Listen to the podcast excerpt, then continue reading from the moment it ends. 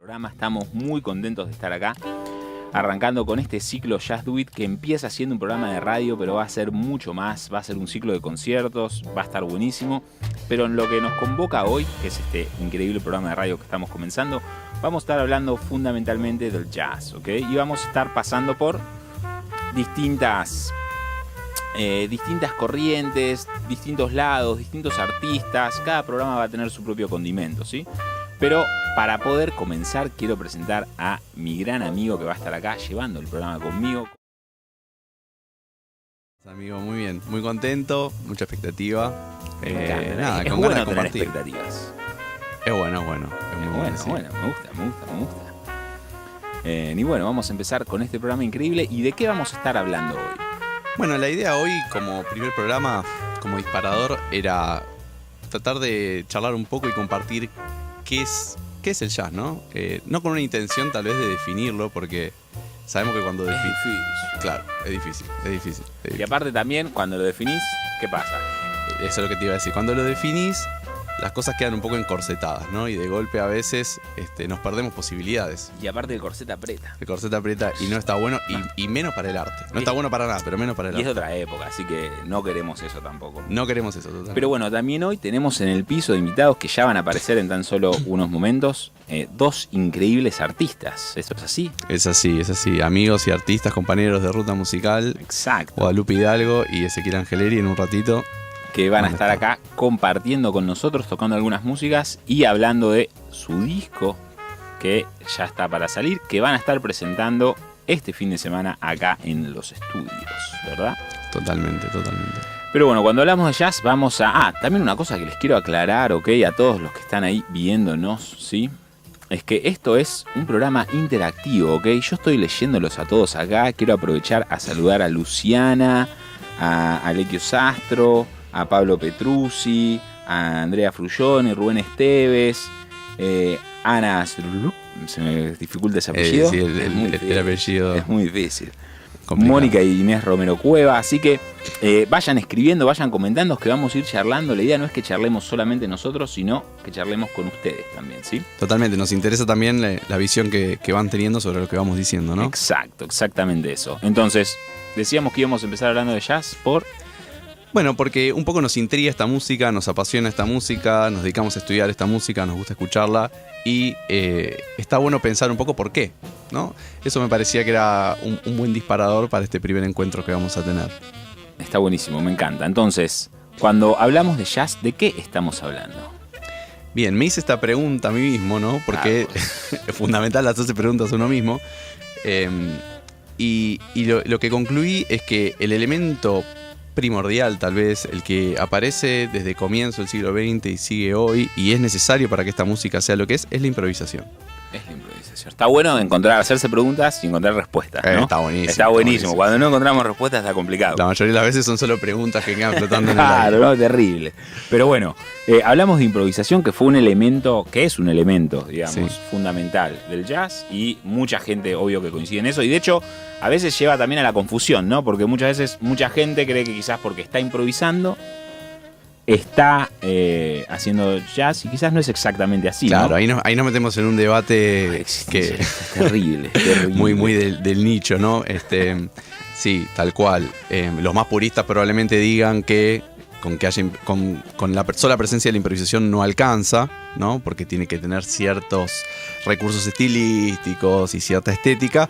Y otros digan, bueno, no, el jazz es una forma de abordar la música y si hay improvisación, estás abordándola con una mentalidad jazzística y con eso alcanza. Claro, ¿no? Es un debate abierto ese, ¿no? Claro, claro, porque también cuando hablamos de jazz, lo que sucede un poco es que por un lado está como el género, ¿no? Y por otro lado está el lenguaje, como se dice, ¿no? Totalmente. Pero quizás eso es para otro programa, ¿no?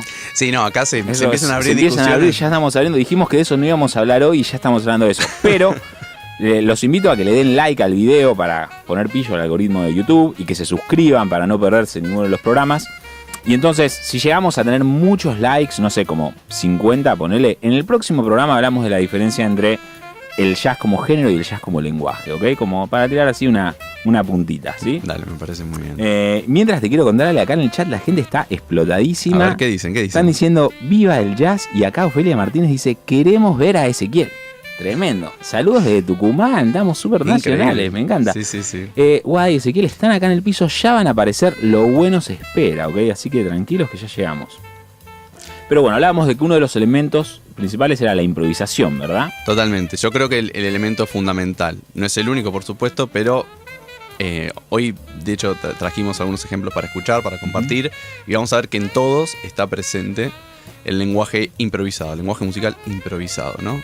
Perfecto. Em, obviamente cuando hablamos de improvisación, igual esto también es para debatirlo amplio, em, no decimos que sea algo que aparece de la nada, ¿no? Hay, hay un un montón de comportamientos interiorizados y de estudio atrás de eso, pero en cada momento se va dando una situación particular que es diferente, ¿no? De eso se trata un poco. Claro, claro. Yo ya sé lo que. Yo ya sé, entendí todo lo que dijiste. Como que vi la Matrix atrás de todas las palabras, pero es muy complicado. Lo que lo traduzco como en criollo. Que si bien a veces uno improvisa, que uno improvise no quiere decir que yo agarro el instrumento, ¿no? Sería una cosa así. Mm. Y enseguida digo, voy a hacer algo y prum, prum, prum, y sale algo increíble, ¿no? Y casi rompo todo recién. Claro. Pero no.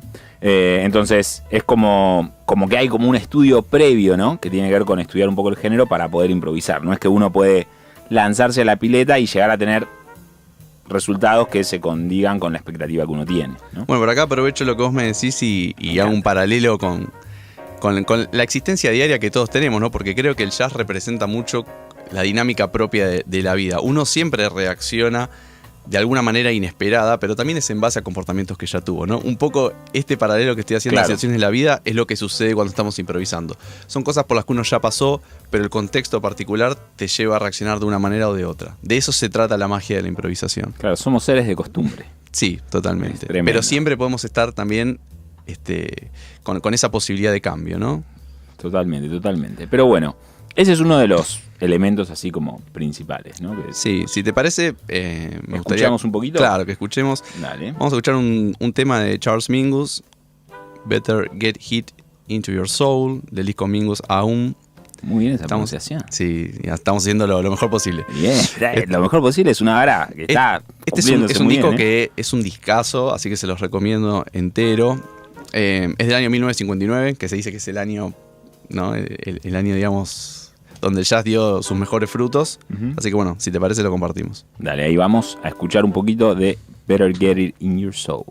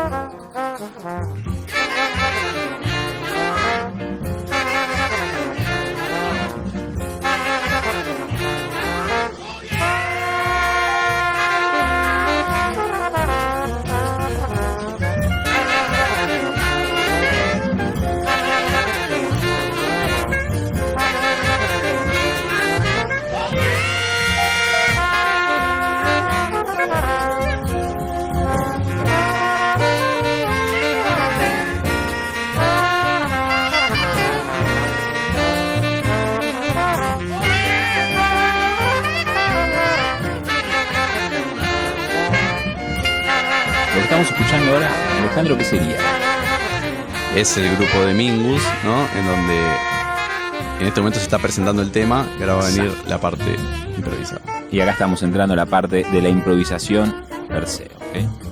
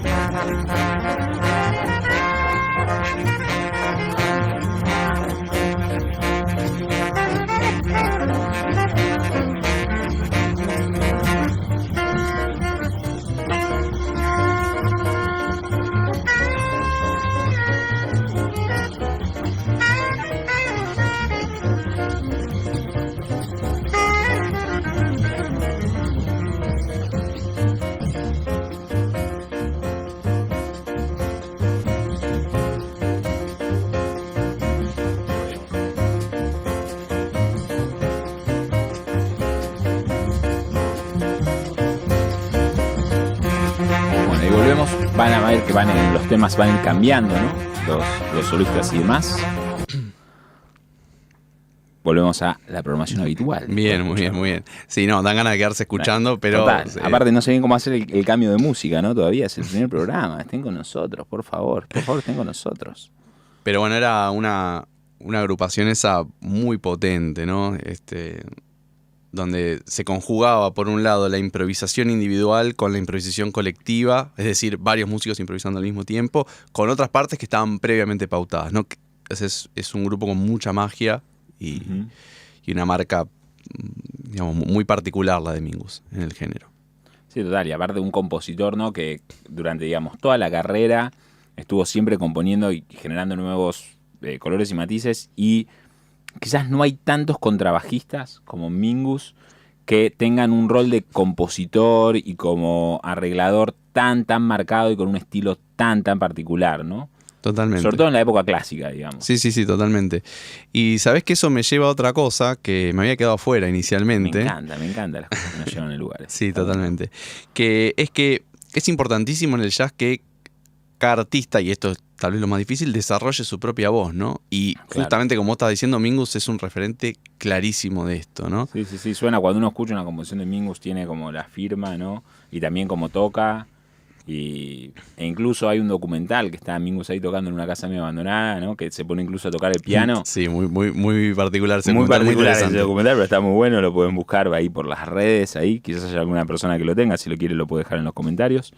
Eh, que, nada, toca un poco el piano y también, y decís como, es como tiene un, manejan, digamos, ciertos músicos ya manejan como un sentido del ritmo y el swing que trascienden incluso el instrumento de alguna manera. Sí, totalmente, totalmente. Y ya que mencionas esto del ritmo y del swing, este, me gustaría hablar de otro elemento que podemos tomar tal vez como propio de esta música, ¿no? Eh, bueno, ritmo hay en todas las músicas, en verdad, pero el jazz tiene una forma de llevar el ritmo muy particular que tiene que ver con la herencia afro, ¿no? Porque sabemos que es una música que tiene su origen en, bueno, los descendientes de los esclavos que fueron llevados a América. Claro, exacto. Entonces hay algo importante ahí de, de la raíz afro que, que está muy presente. Mucho tiempo se quiso negar, pero es importante decirlo y reconocerlo, ¿no? Claro, claro, claro. Bueno, justo acá, mira, eh, Rubén está diciendo que, digamos que la improvisación no es necesariamente delirio, se improvisa sobre pautas previamente pactadas. Y una, justamente, la cuestión rítmica, de alguna manera es una pauta que está tácitamente eh, pautada, ¿no? Digamos, no hay una pauta que uno diga como hay que tocar con este ritmo, no se dice, pero cuando uno empieza a tocar en ese ritmo, uno quiere aproximarse a ese sonido y hay que montarse y subirse, digamos, a ese ritmo. Totalmente de acuerdo y me hace el pie para leer una cita que traje. ¿eh? Estamos, o sea. Sí, sí, Scottie conectados, conectados. Jordan, es terrible esto. Bueno, este, la voy a leer en inglés simplemente porque quiero respetar lo que dijo este, esta persona. Después la traducimos y me ayudás también, ¿sí? Ok, veo si puedo, veo si puedo. Trato Sí, de sí, ayudar, vas a poder, de vas a poder, contribuir. amigo. Bueno, esta cita es de Winton Marsalis, que actualmente es el director de la Jazz at Lincoln Center Orchestra, ¿no? Que es probablemente la orquesta más prestigiosa actualmente, ¿no? De Con más sí, aparte de entrar al Lincoln Center, es algo que Eh, no es moco de pavo. Claro, no es que vas y. Este, es complicado, es, es complicado. intenso, complicado ahí. Ok, les leo la cita Sangre, entonces. Dice: Through improvisation, jazz teaches you about yourself, and through swing, it teaches you that other people are individuals too. It teaches you how to coordinate with them. Básicamente estaría diciendo que a través de la improvisación, el jazz te enseña sobre vos mismo Claro. y que a través del swing, del ritmo, te enseña que las otras personas también son individuos y te enseña cómo coordinar con ellos, ¿no? O sea, mejor resumido todo lo que estamos hablando, Claro, claro, imposible. está buenísimo. Y de hecho, hay un documental en que aparece Winton Marsalis con dos orquestas, una orquesta clásica y una orquesta que toca, que las dos tocan la música de Tchaikovsky. Me puedo llegar a equivocar, ¿eh? porque esto no lo, no, no lo chequeé, esto no estaba planeado. Sí, lo- lo Eh, y la otra toca, creo que el arreglo de Ellington de la misma pieza de Tchaikovsky tocado en swing. Puedo estar equivocándome en lo que estoy diciendo y puede estar mal, ¿eh? puede ser, puede pasar. Pero bueno, lo que es muy importante es que hablaba de los tres elementos y hasta ahora Winton coincidiría con lo que estuvimos hablando de improvisación y ritmo, ¿sí? Y él habla también de un tercer elemento que todavía no llegamos, no dijimos cuál es el nuestro, capaz coincide también. Puede ser, puede ser. Puede ser, puede ser. Este, si te parece, estaría bueno que escuchar eh, otro temita. En este caso vamos a escuchar a la orquesta de Count Basie, que fue una de las orquestas referentes de este estilo, ¿sí? Eh, en la era del swing, que es la década del 30 y principi- principios, primeros años de los 40. Este tema se llama Corner Pocket, es del disco April in Paris, 1957, pero refiere a un estilo un poco anterior. Ahí va, sí. Ahí vamos con Basie.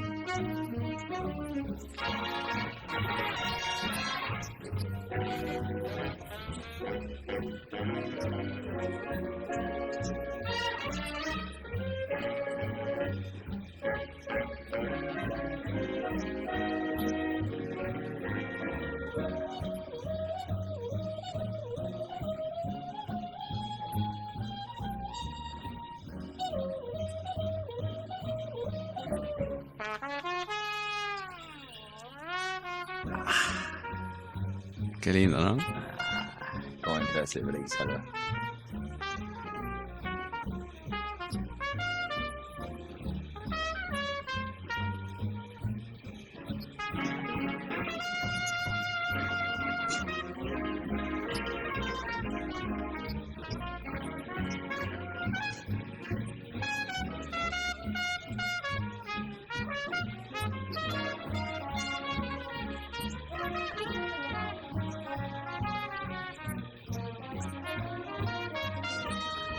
Justamente podemos estar escuchando que están habiendo solistas, ¿no? Que tienen un back, ¿no? Detrás de vientos, que por ejemplo lo que estábamos hablando antes de la improvisación y la pauta, ¿no? El arreglo de vientos es algo que está pautado, que está de fondo acompañando, pero el solista arriba está moviéndose sobre el swing, bailando rico. Totalmente. Sabes que este, elegí este tema porque mm, requiere mucha coordinación poder hacer sonar la orquesta de esa manera, ¿no? Sí, total, total. Este, probablemente esta es la orquesta referente en lo que a ritmo refiere, ¿no? Es como Claro, claro, claro, claro. eh, hacía bailar, digamos, eh, co- como ninguna otra. Y al mismo tiempo, esto que decías vos, sigue presente el elemento de la improvisación. Obviamente, tal vez un poco más acotado que en el caso anterior, porque son 20 músicos, ¿no? Entonces, Claro. Hay menos espacio, pero sigue estando ahí. Bueno, y esto nos lleva a otro gran segmento que tenemos acá en el programa, ¿ok? Si la cámara me sigue, vamos a pasar recomendaciones en el programa. Y justamente voy a recomendar este libro de Claudio Parisi, Grandes del Jazz Internacional en la Argentina, ¿ok? Que si lo toma acá la cámara, por favor, ¿sí? Que es un libro que está buenísimo porque eh, básicamente recopilan eh, todos los músicos del jazz que vinieron de afuera, ¿no? Y cómo fue su llegada acá. Y justo como íbamos a escuchar este tema, yo estuve eh, releyéndolo y chequeando el capítulo en el que aparece justamente Basie, donde cuentan eh, muchas anécdotas de Basie, ¿no? Eh, una de las cosas que cuentan de cuando vino, de toda la gente lo impresionaba que estaba, cómo manejaban las dinámicas, ¿no? Para los que no terminan de saber lo que son las dinámicas, tiene que ver con bajar como la intensidad, digamos, entrar suave o entrar fuerte, ¿no? Sobre el beat. Corregime, Ale, cuando quieras. No, no, no, estoy, estoy totalmente de acuerdo, seguí. Eh, y, y bueno, y también hablaban como, contaban una anécdota de que en un momento eh, a Basie lo habían invitado, ¿no? Lo, lo habían como agasajado cuando vino en una llama, en una fiesta. Y entonces Basie quiso invitar a todos los músicos a que fueran al recital. Y entonces eh, todos los músicos fueron, estuvieron en el camarín con él, arranca el show, está la orquesta de Basie tocando en el escenario y todos los músicos están al costado del escenario viendo el show. Y entonces cae la persona que organizaba el, el- el concierto, creo que era en el Teatro Ópera, si no me equivoco, y les dice que por una ley que había en el momento no había, no podía haber nadie en el, no podía haber nadie tras bastidores que estuviera en, digamos, en el escenario, ¿no? Entonces le dice a todos que se tienen que ir. Cuando Basie se entera de esto, ¿sí?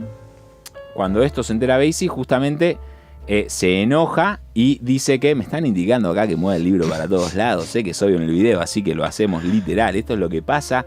No entiendo las señas, izquierda, derecha. para allá, ok, pero estaba ahí, my friend. Acá la producción está como crazy. que sí, acá estamos bien. Acá se bueno, bueno, no, bueno.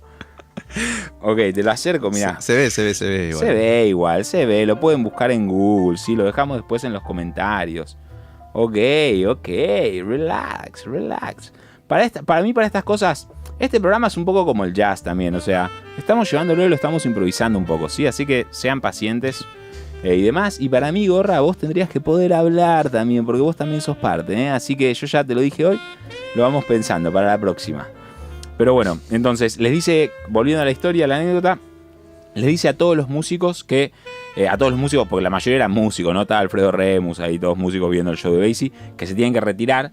Y Basie cuando se da cuenta que se van todos los músicos y que lo sacaron, como que para el show y dice, no, volvemos a tocar hasta que mis invitados no, no, no puedan tener acceso. Entonces terminan resolviendo que lo sientan en algunas butacas, ¿no?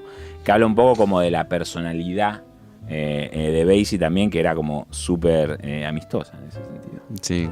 Sí, sí, para tirar ahí una anécdota y de paso vamos a ir recomendando libros y discos programa a programa, ¿ok? Esperen este momento que llega en cualquier lugar. Uno nunca sabe cuándo puede llegar el break solo y hay que reaccionar. Está muy bien, está muy bien. Está muy bien. Pero bueno, hablamos de dos elementos, nos queda un tercer elemento. Sí, en realidad, bueno, si vos lo, estás viendo acá, yo anoté tres, pero son cuatro en realidad, ¿no? Pero está bien, porque siempre hay que escribir algo y algo no. Siempre todo es así. Sí, totalmente. ¿Sabes que el otro día veía un músico hablando de eso, de la importancia de cuando escribís, perdón si me voy un poquito de tema, ¿no? Pero cuando escribís una, canción en, este género, no dejar todo pautado. O sea, escribir, escribir los lineamientos generales, pero dejar abierto que cada músico interprete, ¿no? Es parte de esa interacción. claro, Totalmente. por ejemplo, hablando de un músico mucho más contemporáneo, ¿no? Eh, Robert Glasper, otro gran pianista, ¿no? Basie era pianista, no sé si lo dijimos por las dudas. Eh, Robert Glasper decía que él cuando escribía la música prefería como no escribirles demasiadas cosas para que cada músico toque, eh, digamos, haga su versión de la canción, que, eh, digamos, uno cuando arma una banda confía en los músicos que tiene, y así es como uno llega a su mejor versión, que era un poco lo que hacía Miles también, ¿no? Totalmente, totalmente. Pero bueno, hablábamos de los elementos, ¿no? Este, y acá hay otro que me parece interesante. Este establece más de debate entre los músicos. ¿eh? No sé si tanto entre el público en general. Pero es si hay un repertorio jazzístico o no hay un repertorio jazzístico. Y un poco esto se. Eh, no, sé si se contradice, pero entra, digamos, en una polémica con la primera afirmación que hacíamos de que si la improvisación alcanzaba o no para definir este género, ¿no? Pues si solo la improvisación alcanza, entonces cualquier canción en la que se improvise sería jazz. ¿Vos qué pensás de esto? Eh, ¿Qué piensas sobre el repertorio? ¿Crees que tiene que haber tiene que ver un poco con la, con la conversación del, género del lenguaje. Si, respondo sinceramente, que no nos queremos meter ahí. Pero entonces, primero te respondo eso, los entendidos lo van a entender y los que todavía no entendieron lo entenderán en el próximo programa. Y lo que te digo también es que eh, para mí igual hay un repertorio establecido, ¿no? De, eh, mm, de lo que es el jazz, o al menos lo que es el jazz traditional, ¿no? Lo que es el trad jazz como lo, que se espera, ¿no? Que son ciertas canciones que sonaban en cierta época y que se terminaron realizando composiciones de jazz, ¿no? Ahora es cierto, toda esta teoría, para mí yo estoy bastante de acuerdo que el jazz avanza y evoluciona, ¿no? Y esas canciones se pueden ir transformando. Y uno podría hacer de un tema, un tema de jazz de alguna canción, de algún artista pop moderno, ¿no? Claro, porque si bien digamos, los que, los que escuchan esta música sabrán que los primeros, los primeros temas referían a los clásicos que sonaban en los musicales, ¿no? Eh, en la década del 20. Eh, y esas fueron las piezas tomadas como base para después desarrollar la improvisación y el discurso de cada artista. A lo largo de las décadas empezaron a aparecer lo que se conoce como jazz originals, ¿no? O sea, composiciones originales. Bueno, Mingus es un clarísimo ejemplo de eso, pero podríamos decir también Wayne Shorter. Claro. Sí, hay, más, hay muchos músicos que se dedicaron principalmente a escribir, ¿no? Claro. Quizás que son más compositores. Claro, ahí agarra la composición un lugar fundamental. Este, y por último, quería mencionar respecto a este tema eh, algo también que genera bastante polémica entre los músicos de jazz. Uf, las polémicas me Después podemos charlar con nuestros invitados. Hablando de polémicas, eh, Alequio Sastro desde España dijo que, que nos está escuchando en España, estamos internacionales, por si no te lo dije, no lo sé, lo viste, que quería que habláramos acerca de si La La Land es jazz o no. Uh, eso es como polémico, no nos queremos meter ahí. Quizás hacemos un programa especial de La La Land, pero lo leímos. Lo, lo dejamos eso. ahí, Lo dejamos ahí, para, lo dejamos para ahí para. un próximo programa. Está bueno que digan las cosas que de golpe les divertirían para ver si las podemos abordar. Lo que pasa es que vieron que los temas de jazz en general duran como 8 minutos como mínimo, ¿no? Entonces nos cuesta ser breves en algo. Entonces de todo tenemos que hacer un programa, básicamente. Más o menos, así que. Bueno, así es, es. el- es el espacio para explayarnos también. Pero bueno, ¿no? quiero entrar a la polémica. Quiero entrar a la polémica. Bueno, la polémica, ganas de escuchar la polémica. Y luego cuando vengan nuestros invitados va a ser divertido charlarlo con ellos Ay, por también. favor. Es las incorporaciones, que yo acá le puse incorporaciones exógenas, ¿no? Porque, sí, qué palabra, Me ¿no? encanta esa palabra. Pero me encanta. básicamente es- Somos intelectuales. Claro, pero es música que no nació, digamos, de- del corazón, ¿no? De, de- de este género, o sea, cómo decirlo, no nació en Nueva York, no nació en Estados Unidos, no es la típica canción americana, norteamericana, mejor dicho. Por ejemplo, Ahí nos estamos metiendo en una, en una, Sí, en otra otra polémica, polémica, otra ¿eh? otra polémica. pero la, la voy a dejar pasar, la voy a dejar pasar. muy bien. Eh, por ejemplo, digo la bossa nova, ¿no? ¿Es parte del repertorio jazzístico la bossa nova o no Y, es parte del repertorio Mira, yo le quiero hacer esa pregunta a nuestro invitado. Yo, pero todavía Sí. no lo vamos a traer, pero quiero que. Pero esa- la, deja- la dejamos anotar la porque yo quiero dejamos escuchar ahí. su respuesta. ¿eh? Total, total. A mí me interesa muchísimo. Me interesa muchísimo. Pero bueno, podríamos también hablar de, por ejemplo, el funk, que se empieza a fusionar con cierto lenguaje Claro. jazzístico. O si vamos hoy día, em, por ejemplo, los, eh, los músicos están haciendo hip hop mezclado con elementos del jazz, ¿no? Para mí tiene que ver un poco con lo que hablábamos antes, ¿no? De que quizás en el jazz, en la época del 30, 40, 50, había cierta música que era popular y que era sobre las que se tocaban, ¿no? Mm. Que digamos fueron aceptadas como jazz standards. Después a partir del 50 empieza a aparecer el rock and roll, empiezan a aparecer otras cosas, empiezan a aparecer los Beatles.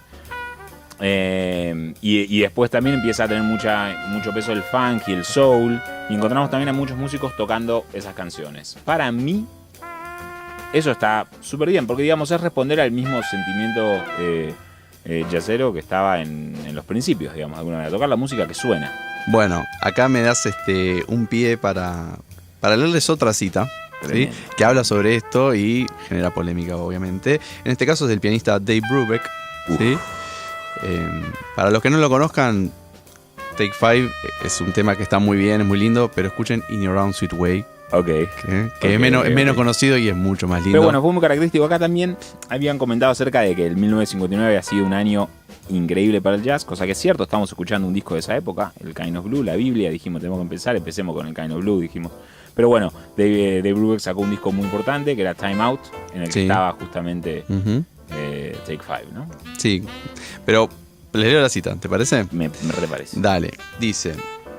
That's, that's the beauty of music. You can take a theme from a Bach sacred choral and improvise. It doesn't make any difference where the theme comes from. The treatment of it can be jazz. Básicamente está diciendo que la belleza de la música está ahí, en que puedes tocar un tema, eh, digamos una, una parte de un coral de Bach e improvisar y que no marca ninguna diferencia de dónde viene, sino que el tratamiento que haces sobre eso es lo que hace que sea jazzero. ¿no? Y nos vuelve a abrir el debate y la polémica con Terrible, esto, ¿no? Claro. Es, interminable, es interminable. Pero te puedo polemizar con la cita más eh, grande y quizás más polémica de todas. Dale. Una cita de alguien que dijo, Don't call it jazz. No recuerdo de quién. ¿No recordás de quién? No, no recuerdo. De Miles Davis. Miles Davis no le gustaba decirle al jazz jazz, ¿no? Es cierto, Y en la decís, película, en la película de Miles, que todos los yaceros no nos gusta mucho, aunque nos gusta igual, pero no nos gusta criticarla. Eh, dice, don't call it jazz, it's just social music. No me acuerdo si la parte del final estaba en la cita original o no. No lo recuerdo exactamente, pero él siempre decía que se enojaba cuando lo llamaban jazz. Bueno, ta- también Miles igual eh, tenía esta visión de- del arte y de la música como siempre hacia adelante y siempre Exacto. cambiante. Sí, Entonces, eh, cualquier pequeño intento de definirla ya le resultaba una molestia, ¿no? Un Claro, poco también por su total. personalidad tan particular, creo. Total, totalmente. Pero bueno, ahora yo quisiera invitar ya a nuestros invitados al piso, por favor. Me parece. Les pedimos excelente a eh, Ezequiel Angeleri, por favor reciban con aplausos ahí, ansiedades en el chat, a Ezequiel Angeleri Guadalupe Hidalgo, que quiero que se nos sumen a este debate. Tengo miles de preguntas para hacerles a ambos. Ambes. Bueno, acá están. ¿Cómo están, chicos? ¿Bien? Buenas, buenas. Si quieren ahora, cuando estamos con micrófono, según el protocolo, podemos sacarnos el, El barbijo es lo que indica el protocolo del gobierno, así que estamos en la legalidad acá, ¿eh? Tranquilos. Bueno, ¿cómo están? Bien. Bien, con muchas ganas de estar acá, muy contentos. Bien. Felicitaciones por el programa. Ah, muchas Gracias. gracias. Tuvimos una mague hace 15 días, ¿no? Sí, Lo terminamos sí, sí, moviendo, sí, pero bueno, acá estamos, está buenísimo. Finalmente. Bueno, ¿y cómo están? Eh, sumándonos un poco a esto, ¿no? A esta conversación que estábamos teniendo, antes de entrar en la pregunta polémica, ¿no? Eh, les quería preguntar a ustedes, digamos, ¿qué es el jazz para ustedes? Más allá de la visión histórica, digamos. Cuando estaban hablando hace un ratito, se me venía una pregunta que. Y una cosa. Yo soy de Tucumán, para quienes no conocen, y en el norte eh, se habla mucho de si el Cuchi Leguizamón es jazz o no. ¿no? Si el Cuchi Leguizamón hace jazz o no, y está la polémica.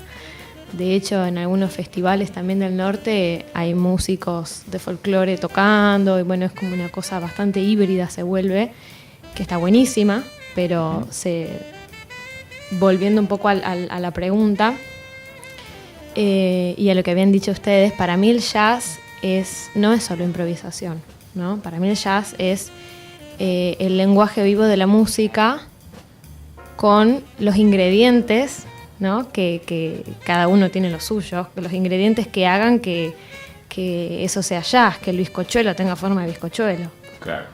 interesante, Exacto, interesante. exacto. Eh, sí, Que mí- pueden ir cambiando, ¿no? Pero que, que tenga esa esencia. Eh, yo creo que coincido mucho con lo que estuvieron exponiendo ustedes dos. Me parece muy, muy acertadas un montón de cosas. ¿Qué te? Creo que, ah, que me tengo que acercar, cierto.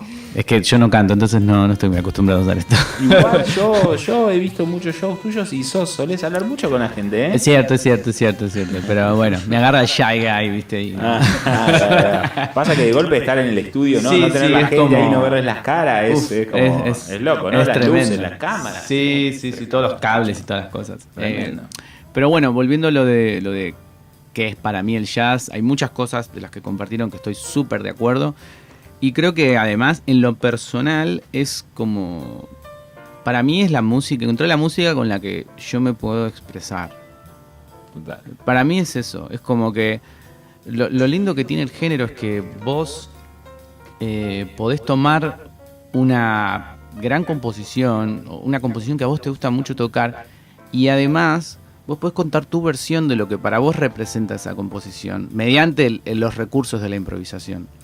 Eso, eso para mí es- vale oro, ¿viste? Claro, claro. Una cosa que, que yo eh, quiero sumar también de lo que dijimos, que no nombramos en ningún momento, dijimos esta palabra, y me parece que es polémico que no hayamos nombrado esta palabra, que es el blues, ¿no? Yo le estaba que- esperando.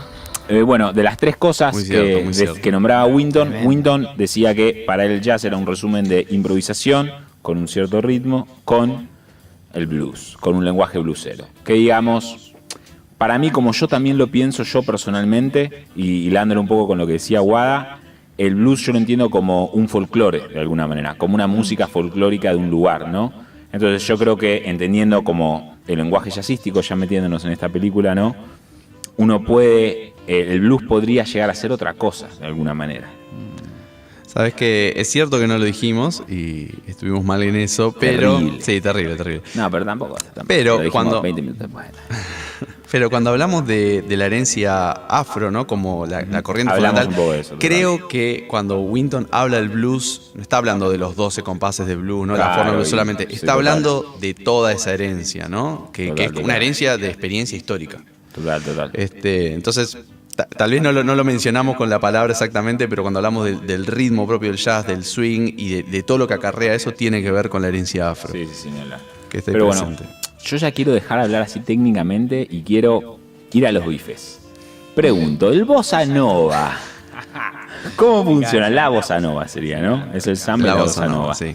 Eh, Esa para mí no. eh, eh, pregunto de, de curioso nada más. No, ¿Forma para parte del repertorio Mira, jazzístico? yo con, con- con lo que es el repertorio creo que, que, que- o a lo largo de- de- de- del tiempo como, como músico que, que estudia el género y se dedica al género, separé en dos. Hay un repertorio que, que es más aceptado en, en- en la cuestión social, a nivel masas, a nivel más conocido, y hay otro repertorio que es como para otro grupo de gente que está un poco más metida.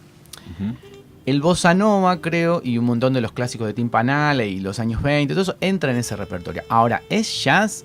Yo creo que no, yo creo que es una forma de que tuvieron los norteamericanos de asimilar los ritmos de Brasil y condensarlos en, en un género que, bueno, acá Ale, que es un gran músico de bossa nova, además de jazz, creo que no me deja no me deja mentir en esta cuestión de que Brasil es mucho más rico rítmicamente que solamente la bossa nova.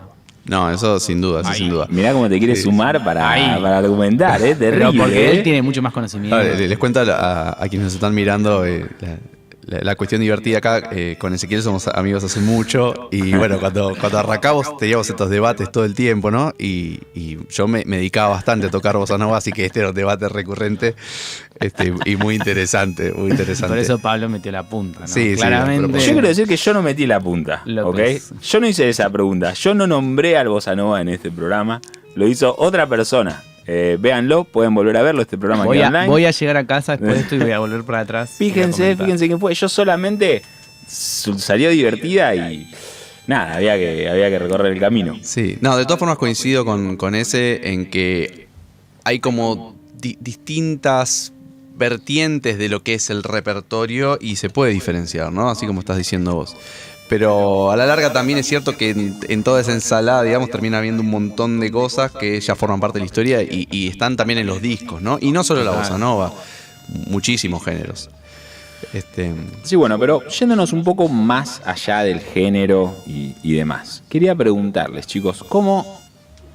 Un poco cómo se formaron, ¿no? Por un lado, cómo llegaron a tocar, desarrollar un concepto y cómo es grabar un disco en pandemia. O terminar un disco o sacar un disco en pandemia, que sé que es complicado, ¿no? Justo, justo nos metimos en esa y ¡tum!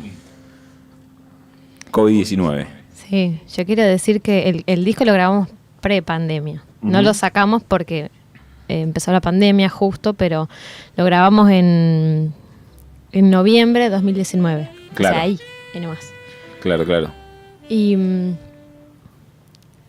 les quería decir algo antes cuando estaban hablando, pero me olvidé, pero creo que tenía que ver algo con, con nuestro, nuestro rol de, de compañerismo años previos en la escuela Ajá. de música. Total, algo así, total. ya, ya, me, ya me volverá.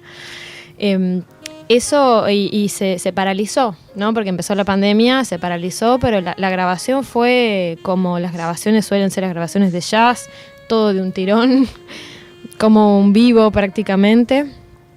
Eh, y en formato dúo, entonces fue de esa manera bastante sencillo. Sí fue, fue a veces un poquito cansador porque son muchos los temas del disco y trabajamos sobre una estética mm, nada fácil, que es la de el dúo de Ella Fitzgerald y Joe Pass, Claro, homenajeando a ya de ellos. por sí es complicado la estética del dúo, ¿no? Sí. Del dúo en sí. Pero incluso cuando uno como que achica un poco y concentra y especifica más haciendo un tributo a dos artistas que son tan grandes, ¿no? Y tan emblemáticos, porque yo me voy a pensar ahora y no sé si pienso en algún dúo con los mismos instrumentos que haya sido tan emblemático como el de y Joe. No sé, Eh, quizás acá el Vela que sabe más seguro me va a decir algo. No, pero- no, no. pero creo en, que es en la búsqueda creo que ese dúo es tremendo, porque los dos son como músicos súper grosos, ¿viste? Claro, nosotros- Cada uno en su, en su- en su instrumento. Cuando hablamos de Ella y Joe, para las personas que quizás no saben quiénes son, estamos Mm, hablando de Ella. Fitzgerald y Joe Joe, Pass. Pass. Exacto. ¿No? Sí, que mm, déjame agregar algo, ¿no? Sobre, sobre Joe Pass como guitarrista. Eh, digamos, un músico súper virtuoso, pero a la vez con. No sé si me gusta mucho esta definición, pero bueno, no tengo otra para decirlo. Con muy buen gusto, ¿no? O sea, eh, que puede tocar un montón de notas y cosas muy complejas, pero nunca están tocadas porque sí. Siempre tiene una razón de ser. Y cuando tiene que tocar dos acordes para que la voz destaque y esté en primer plano, lo hace y no hay ningún problema con eso, ¿no? Eh, y yo te quería preguntar, a los dos les quería preguntar, eh, ¿cómo fue el proceso de, digamos, hacer un tributo donde tiene que sonar lo que era ese dúo en parte, pero a la vez también aportar como su visión personal o la parte creativa de uno, ¿no? Eh, bueno, por, yo desde. Voy a, voy a hablar por mí. eh, yo es algo que, que hace mucho tiempo que tenía ganas de hacer. Creo que hace muchísimo, muchísimo. Creo que desde la primera vez que escuché el disco de ellos dos, me acuerdo que pensé que cuando escuché el disco que había como dos guitarras. Y, y- y después cuando investigando, en ese momento no, recién estaba estu- estudiando y metiéndome en el género. Y después no lo podía creer, ¿viste? Cómo el chabón llenaba y, y- y toda esa movida. Y, mm, y bueno, es algo que siempre quise hacer, pero no encontraba... También yo en ese momento tenía carencias de un montón de cosas que bueno, a lo largo del tiempo uno va tratando de resolver. Igual el camino es infinito y eso es lo más divertido, ¿no? Totalmente. Eh, pero bueno, es algo que siempre quise hacer y, y, Show Pass me gusta mucho en ese rol. Entonces también la- las, como que la situación medio de, de la de la vida ah, me llegó también un poquito por ese lado, porque yo en un momento, uno de los primeros trabajos que tuve era tocar con un saxofonista. Entonces sentía como esa necesidad de, bueno, ¿qué hago? ¿Qué hago? ¿Qué hago? Y empecé a chusmear a Show Pass. Y, mm, y bueno, la verdad es algo que quería hacer hace un montón, que me parece re divertido. Me encanta acompañar cantantes, eh, me encanta acompañar la bella, claramente, ¿no? Me parece... Es muy solicitado dentro del, del club de las Sí, cantantes. sí, totalmente. Me, me, copa un montón y, y nada. Y yo te quiero hacer una pregunta acá Sí. como, como guitarrista Sí, y ahora, ahora vamos sí, con Guada sí, también sí. y que nos dé su visión. Em, digamos, eh, el proceso de estudio, ¿no? Esto tal vez para, para los músicos es interesante. Mm. Transcribiste cosas que tocaba él, o sea, sacaste de oreja cosas que tocaba él, después las decidiste modificarlas, te quedaste con algunos pasajes. Eh, ¿Cómo, cómo funciona eso para que suene la música de ellos dos, pero también seas vos el que, el que lo está haciendo, digamos? ¿no? Y lo, lo que tratamos de hacer, que eso fue, lo, lo hicimos los dos, es analizar un poco qué es lo que pasaba, ¿no? Pero no tanto de, de las notas en particular, Mm. sino cuál era el concepto general. Algunas Como las cosas funciones, sí, las digamos. funciones, pero algunas cosas como las intros y algunas notitas por ahí, sí, la estética del acompañamiento de Show Pass es algo que a mí me, me reinteresa y que bueno, que en un momento quizá me, me- me dediqué mucho a esto de, bueno, hablemos guitarrísticamente, la cuestión del walking bass, que vos diste, tenés un par de, de ahí clases en Instagram que están Sí. muy buenas, se las recomiendo, le mando chival. Bien, Gracias, gracias. No, de walking bass y de cómo acompañar con acordes, como, bueno, toda esa cuestión a mí me, me- me- atraía mucho. Eh, y para, yo me fui por las ramas. Eh, bueno, básicamente, eh, nada, mantener, o sea, porque pasa, de repente vos escuchás el tema y, sentís que está re bueno, pero cuando te pones a mirar el tema, no sé si alguien conoce, si, para los que conozcan música, por ejemplo, hay temas en los que pasan, modulan los temas dentro del tema. Sí. Claro. O sea, y eso es tremendo. Entonces, quizá esas cosas, como decir, bueno, ok, tomamos eso, pero bueno, en lo que es, que es armonía y acompañamiento y improvisación, algunas cosas las mantenemos, otras cosas no. Pero eso fue un laburo en conjunto. Claro, que una, visión más general. Claro, claro, claro. No, no hacer un, un cover, ¿viste? Totalmente. Si bien uno cuando toca Claro. jazz a veces es medio. Y, y Guada, me interesa también, eh, digamos, tu visión porque, bueno, eh, digamos, ella es una cantante, digamos, una técnica increíble eh, y vos también, digamos, soy consciente de eso porque te escuché, pero bueno, es, es- difícil, ¿no? Abordar un, artista de, semejante peso, digamos, ¿cómo fue en tu caso? Sí, ella fue mi primera maestra y lo sigue siendo. Desde chica, como que había discos, yo no sabía quién era. Y, y empecé a cantar jazz por eso, por, por un poco, también me enojaba a veces con cuando cantaba otro género que no es el jazz, como hablaba del pela, eh, le dicen el pela, bueno, ya lo, lo dije al aire, le dicen el pela. Eh, cuando hablaba este, de esta cuestión de la libertad, ¿no? En, en el canto, en, en otros géneros pasa mucho esto de, mm, de respetar una melodía acompañada con la letra y no irte de ahí. Claro. O irte, pero tenés que tener conocimientos musicales piolas o, o para, para poder hacer versiones, como mucho estudio sobre fraseo, sobre un montón de cosas. Y con, y, con el jazz encontrás una herramienta, sobre todo para, para cantantes, que te es mucho más fácil despegar de ahí. Entonces, esa herramienta del jazz de la improvisación o la variación melódica, tanto en las palabras, en el sumarle un cromatismo, una frasecita, una no sé qué, eso es lo que te da como esa libertad que se lleva para otros géneros. Me fue un poquito de, ahí me encarrilo de nuevo. Eso es lo que me llamó mucho la atención de chica. Y con respecto a ella, Eh, bueno, ¿a quién no le gusta Ela? ¿A quién? Creo- no sé, es una nadie. pregunta. Jazz es la fichera, entonces sí, ¿no? ¿A quién no le gusta Ela? Eh, y virtuosísima, y yo vengo un poco del palo del lírico también. Yo canté, empecé cantando de chica en coros y seguí cantando acá en Buenos Aires también. Hiciste giras mundiales, ¿esto es verdad? Es verdad. Es verdad. Yo, yo leí, el, leí el currículum de Guada. Y eras muy chica, ¿no? Cuando hiciste eso. Sí, eh, 21, 22 años, Claro. sí. Haciendo giras por todos lados, tremendo. Sí, sí, con, con un coro que... Suena tremendo otra coro. realidad, ¿no? Pa- Pareciera otro, otro mundo paralelo. Y, es otro- y no, pero. Qué suerte. O sea, pero cuando decimos gira, estamos hablando de como que habían hecho como por Asia, ¿no? Una cosa así. Eh, Corea del Corea, Sur. ¿no? sí, Claro. Europa y, y Corea. O sea, para ir de gira, ¿entendés? vamos de gira a Corea. ¿Entendés? Cuando tenías 20 años, ¿entendés? Como, Hermoso, hermoso. Es un montón. Todo eso, siempre viajé cantando, que eso lo, lo tengo que agradecer a la música. Y, y ella tenía eso, ese virtuosismo que, que- que nombrabas, esa versatilidad, ese virtuosismo y esa... eh, no tiene límites. Mm.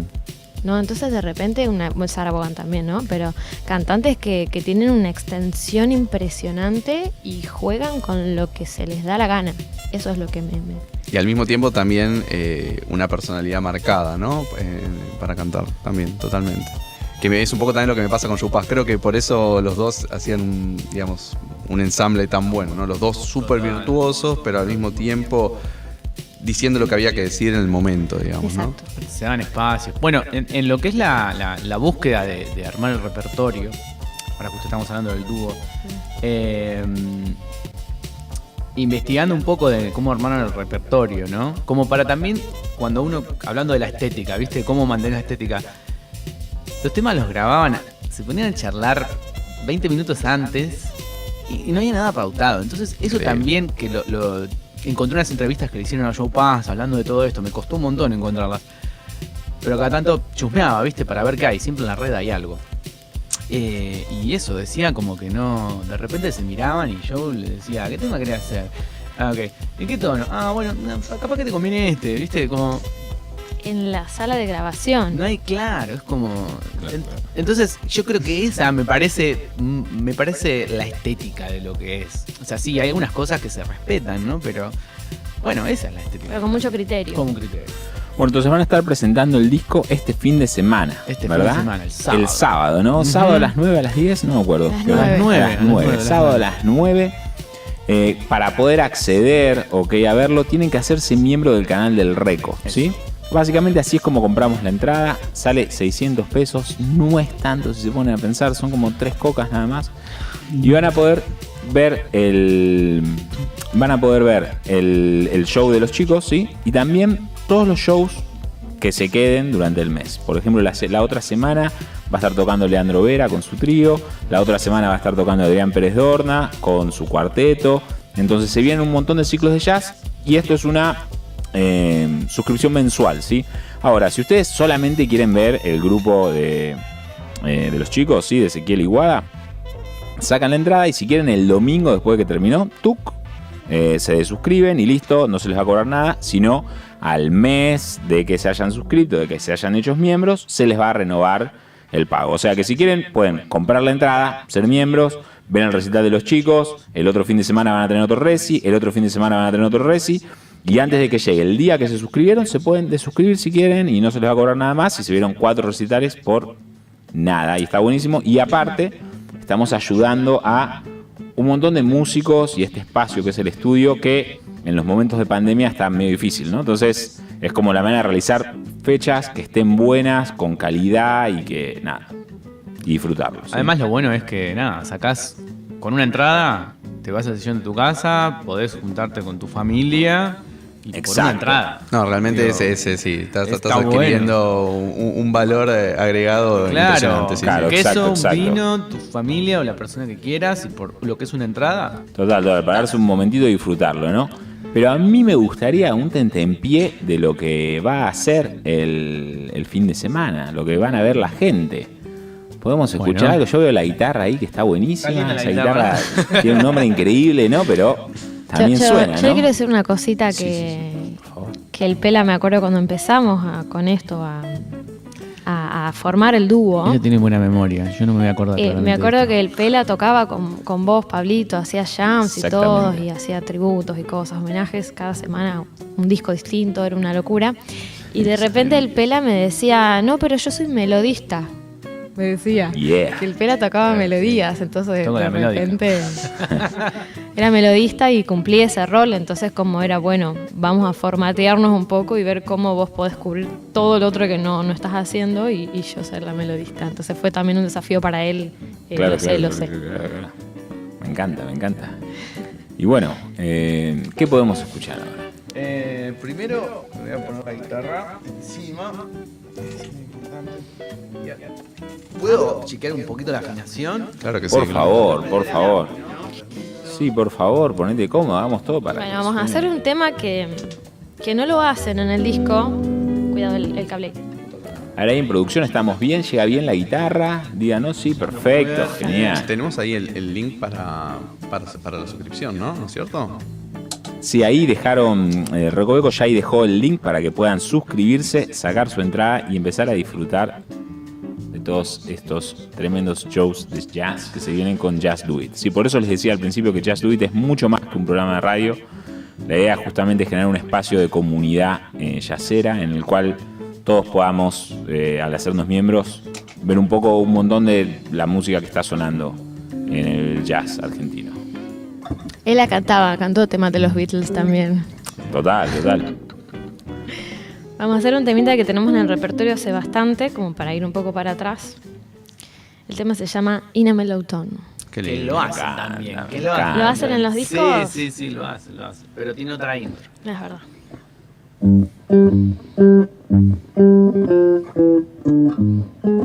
In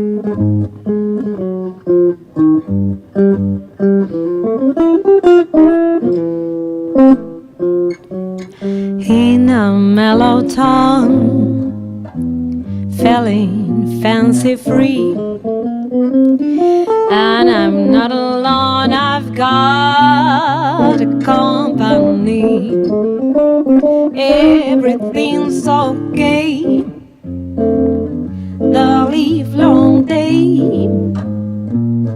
With this mellow song, I can't go wrong. In a mellow tone, that's the way to live. If you move grow, something, something, something's gotta give.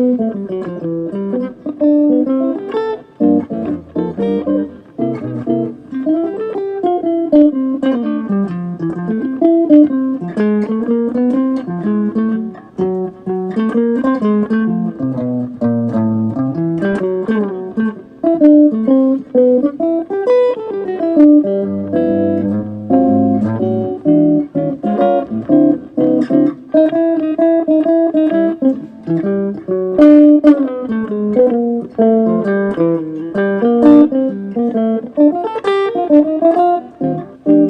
you.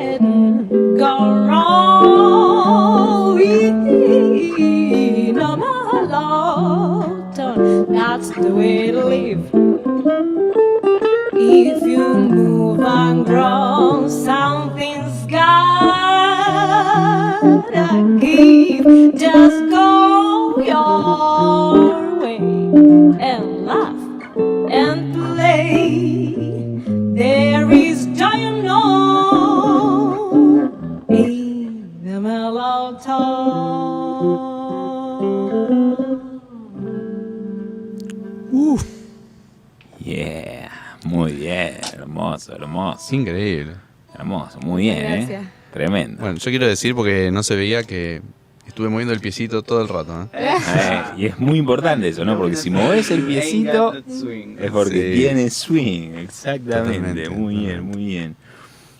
Bueno, ahora vamos a llegar a un segmento de la entrevista que me encanta, que me encanta y que como ustedes son aparte de los primeros, que es el primer programa, no se pudieron preparar. Porque yo sé que las personas que vengan la semana que viene seguramente van a ver el programa, entonces no sé, no sé cuánto les creo o cuánto lo piensan, ¿entendés? Uf. Pero me gustaría pensar en un top 5, ¿ok? De, eh, del instrumento de cada uno, ¿sí? De guitarristas. Top 5, mientras estoy diciendo lo pueden ir pensando. Vamos haciendo como del 5, 4, 3, 2, 1. Not necessary. Eh, para ir pensando, porque nosotros con, con Alejandro, cuando hablábamos del programa y demás, pensábamos que el jazz también se lleva mucho con los nombres, ¿no? De los intérpretes, de los músicos, de los compositores, hasta de arre- de arreglistas también, ¿no? Totalmente. Eh, entonces está bueno como ir empezando a tirar algunos nombres, ver algunos que resuenan, quizás algunos no resuenan, quizás alguno le llama la atención, cuando cada invitado haga su perspectiva de eh, quizás agrega algo de por qué le gusta tal o tal otro, y qué sé yo. Entonces, ¿con qué quieren empezar? ¿Top 5 de cantantes, de guitarristas? ¿De, de jazz o de solo jazz? Uf, esa es como... juego, o referente. Ay, es como que se me ocurren 80.000 top 5 si no tenemos tanto programa. Top Eh, 5 es como un top ¿Puedo- ¿Puedo decir 3. algo igual para, para uh, top 3 es Top como tres. más... facilitar la Claro, tarea un poquito? Porque difícil. a veces eh, pasa que nos gusta mucho algo de un artista, pero otra cosa de otro artista y es difícil poner primero, segundo, tercero, cuarto, quinto. O sea, no- que no sea un 5 con orden, ¿no? Tiene que ser, para mí que sean cinco artistas.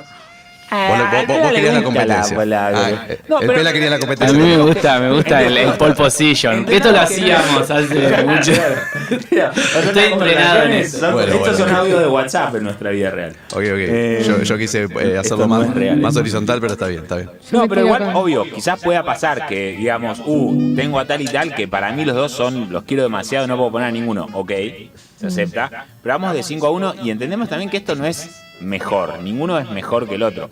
El concepto de mejor, yo particularmente es algo en lo que no creo, creo que hay distintos, ¿sí? Es lo que a uno le resuena más, ¿no? Exacto, total, total. Pero bueno, a ver, empecemos, empecemos. Bueno, el Pela que la tiene más clara. El Pela tiene, está Ya muy está decidido, entrenado. ¿eh? Pero ¿cuántas veces lo hicimos, no? Y pero igual siempre cuesta, va, a mí me Sí, cuesta. sí, sí. Bueno, eh, uno, Benson, George Benson, para mí es el... Number one. Number one. Ah, pero empecemos de abajo one. para arriba. Yo quería hacer suspenso Ah, con el número uno, oh, pero me bueno. tiraste un mal de agua fría. Bueno, no, bueno, de abajo para Ahora me arriba... cuál será el segundo. ¿Quién vendrá después de Benson? Eh, ¿Quién viene después de generar Bueno, perdón, top Mm. 5, top 5. Vamos, vamos de abajo. Eh, guitarrista, eh, Jimmy Raney. Jimmy Raney. Mira, me sorprende que tremendo, me tremendo Me violero. encanta, a mí me encanta. Me encanta. No lo veía que. los laburos con Stan Getz, cuando Stan Getz tocaba jazz. Pueden anotar, ¿no? Los que nos están escuchando Eh, para descubrir músicos nuevos. Jimmy Raney me, me encanta. Eh, actual, Kreisberg, Jonathan Kreisberg, es un tremendo violero. Eh, que 4, 3, eh, bueno, Show Pass, 2 West, Montgomery y primero Benson. Bueno. Variado, variado. O sea, yo estoy pensando en los que se quedaron afuera, ¿entendés? Sí, se Pero quedó no, fuera. No, no se debate, no se debate, no voy a cuestionar, no voy a cuestionar, montón. no voy a cuestionar ni debatir. Querés hacerlo, tenés ganas. No, no, no, digo que eso es parte de lo que te divierte. Por eso propusiste Claro. que fueran cinco y en orden. Tremendo. Está bien. Ay, me está costando un montón porque eh, no escucho solo jazz, ¿no? Como que tengo Bueno, si querés tirar alguna perlita como decir escucho demasiado a esta persona. Tiro, eh, bueno, tiro uno que, que se emparenta ahí con, con el jazz, dos que se emparentan mucho con el jazz, y me quedaría una afuera. Bueno, no importa, las voy tirando. Dale, dale, vamos, vamos, tirando. vamos, vamos. Eh, y me gusta mucho, eh, bueno, no tiro una de jazz. Eh, Rachel Ferrell. Ok. Eh, no van en orden, ¿no? Anita O'Day. Sí, Anita O'Day. está ahí, está en las tres o en las cinco primeras. Rachel Ferrell está viva, Anita O'Day no. Eh, está mm, eh, Sarah Vaughan, está, obvio. Está. mm, bueno, yo quiero meter a, a- a esta, a esta cantante que hace, hace de medio ya fusión, hace medio cosas brasileras, es de Portugal y se llama María Joao. Sí, sí, sí. Que toca mucho con Ginga, ¿no? Que es un guitarrista. Ahora sí, sí está tocando con Ginga y tocaba con, tocó con, con. Mario Laguiña, tiene varios discos que están buenísimos y que para mí no, no puede dejar de faltar por lo menos en mi top 5. y está, ¿cuántas voy ya? ¿Tres? Cuatro. ¿Cuatro? Y Ella. Cuatro, ¿no? Sí, cuatro. Sí, me perdí un poco. ¿Cuántas A me ver, eh, perdí? Rachel Ferrer. Rachel, Anita, Anita, María Sara, Joao, Sara. Sara, y Ella. Sí, y Ella, si me pierdo alguna, bueno, me las perderé. Tremendo. pero- Yo también pienso en quién se quedó afuera. Y quiero decir que en el chat también se, se polemizó. Muchas felicitaciones al dúo, están habiendo. Y también acá Atos García, que se unió, está diciendo, Ah, dijo un bueno. nombre. Y yo quiero decir que estoy totalmente con, Con, eh, con mi Atos, amigo ¿no? Atos. Sí, sí, sí. sí. Eh, Y, y yo tampoco voy a nombrar Total, al pasillo que se quedó afuera. Tampoco Uy, voy a hablar del pasillo que se quedó Yo afuera. quiero No lo voy a saber. decir. Bueno, No quiero lo voy a pasa que decir. guitarristas, Grant Green, como dijo Atos, Green, Russell claro. Malone. eh, ¿Y el pasillo no entra? Claro, no, no me tocó a mí decirlo, pero yo hubiera, yo hubiera puesto a Gran Green porque lo admiro mucho. Pero, Yo eh, pensé que pero es, es, es muy particular, ¿no? Su estilo. Me encanta, me encanta. Eh, bueno, ¿y podemos hacer otro top 5 para divertirnos un poco más? Dale. de músicos ya no de nuestro instrumento, ¿ok? De músicos, me divertiría que lo enfocáramos en el jazz principalmente, pero si uno de golpe tiene como, no sé, es mi number one y lo pongo siempre arriba de todo, sea lo que sea, está genial. Pero pensar como músico ya fuera del instrumento, pensar en saxofonistas, en influencias que tuvimos, ¿no? Porque eh, si bien hablamos de, de guitarristas, y por ejemplo en el caso del guitarrista, todos sabemos que parte de nuestra influencia tiene que ver mucho más con eh, otros instrumentos, ¿no? Y sacar el lenguaje de, de distintos instrumentos, ¿no? Entonces pensando en eso. Difícil, ¿no? Está bueno. No, me Difícil. copa, me copan estas cosas. Va a pasar que quede alguien afuera. Siempre Cuando uno esté en su casa va a decir como, uh, ¿cómo no dije tal? Pero es difícil, bajarlo a 5 es difícil. Sí. Yo creo que uno tiene como su uno. También. O por lo menos yo tengo mis unos y el resto como que se acomodan, por decirlo así. ¿Para qué estoy haciendo el lío? Ah, estás haciendo lío. Estoy haciendo lío, estoy haciendo lío. Cinco. El uno lo tengo, el dos también, que esos son muy Creo que en fáciles. uno vamos a coincidir, creo. Puede ser, sí. El, el 3 también, el 4 también. Uf, qué difícil, ¿eh? Eh, Me queda el quinto. Como que Bueno, diga, diga. Bueno, pero de abajo para arriba, así el Sí. suspenso, Ah, ¿no? está Me bien, falta como el quinto. Eh, bueno, pero este, esta. El 1 y el 2 como que comparten el 1. El podio. como que ya no. no Está bien, sí, es para mí no. Total, total, total. Pero bueno, eh, número 5. Ah, me, me cuesta mucho el, el- el número 5. Es muy loco, es como que ya no. Ya no, no importa. a Bueno, hace. 4 si quieres, hace 4. Puede Los ser. invitados. No, ustedes son los invitados. Ah, Nosotros ah, decimos en el programa Eh. 50, ¿entendés? Porque aparte no podemos polemizar. No, claro. Bueno, pasa que sí. eh, bueno, voy a pensar el 5, pero voy a tirarte 4, que para mí son los 4 que más me, Vamos con me cuatro. copan. O sea, Thelonious Monk. Yeah. increíble, Sí, único. único. Eh, número 3, John Coltrane, También. único. lo dije bien. Muy bien, muy bien, lo pensaste. No, no, lo dije así, ya me, me- me estoy entrenando ya para lo tenés incorporado, bien. Para debatir. Bueno, Joe Coltrane, que me parece tremendo también. Eh, número 2, Benson.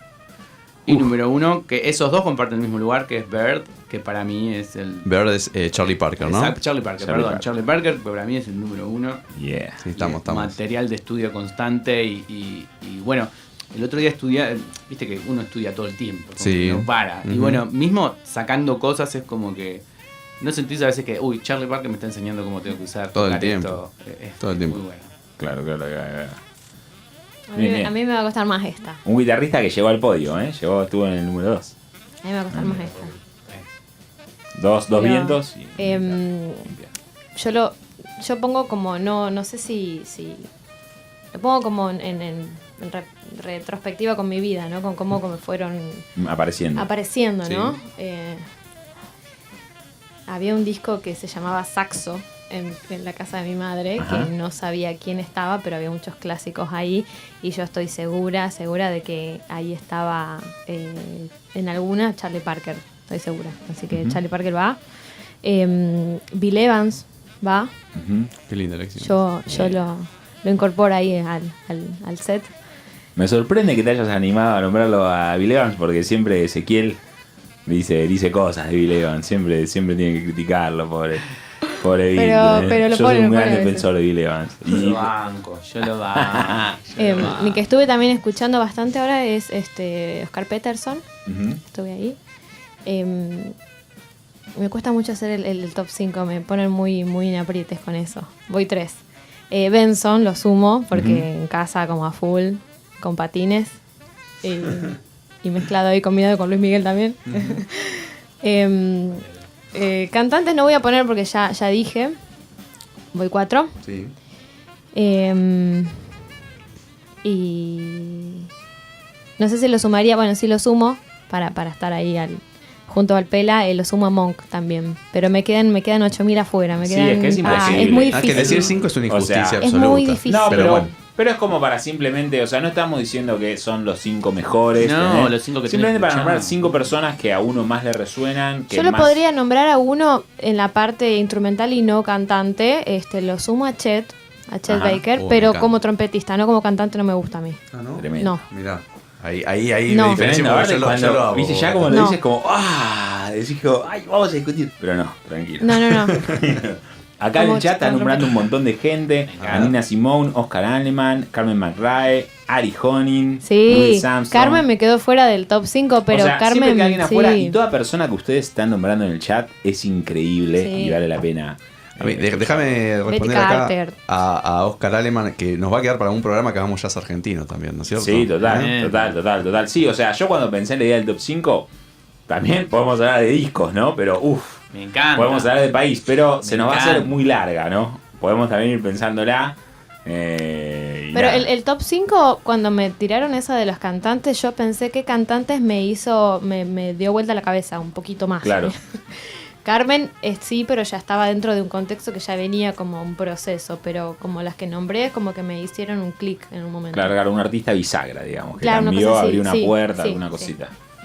Buenísimo, bueno, entonces, este sábado a las 9 van a estar presentando eh, el disco.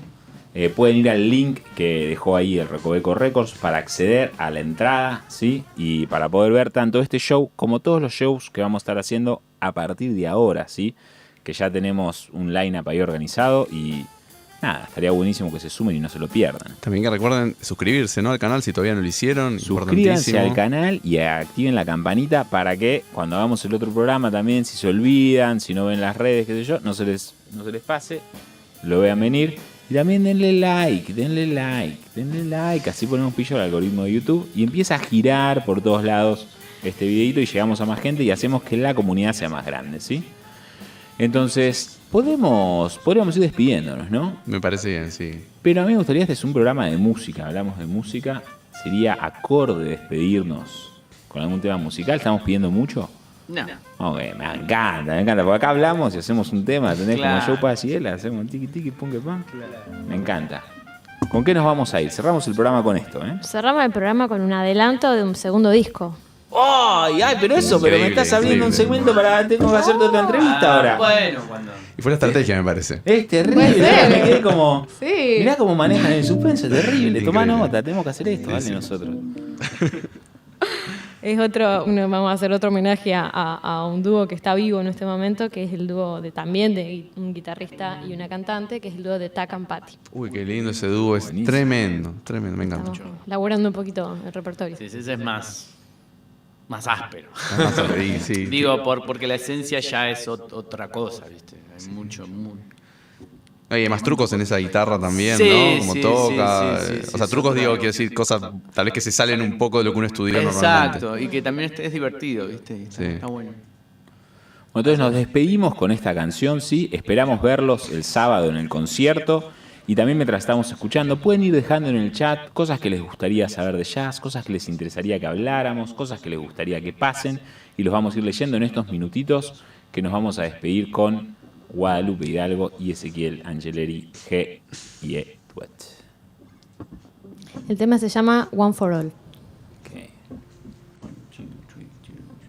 Stidum, stidum, da-da-da-da-da, fa-da-fa-da-dum, da-da-da-da-da-da-da. I was thinking about you late last night to the day when we were kids.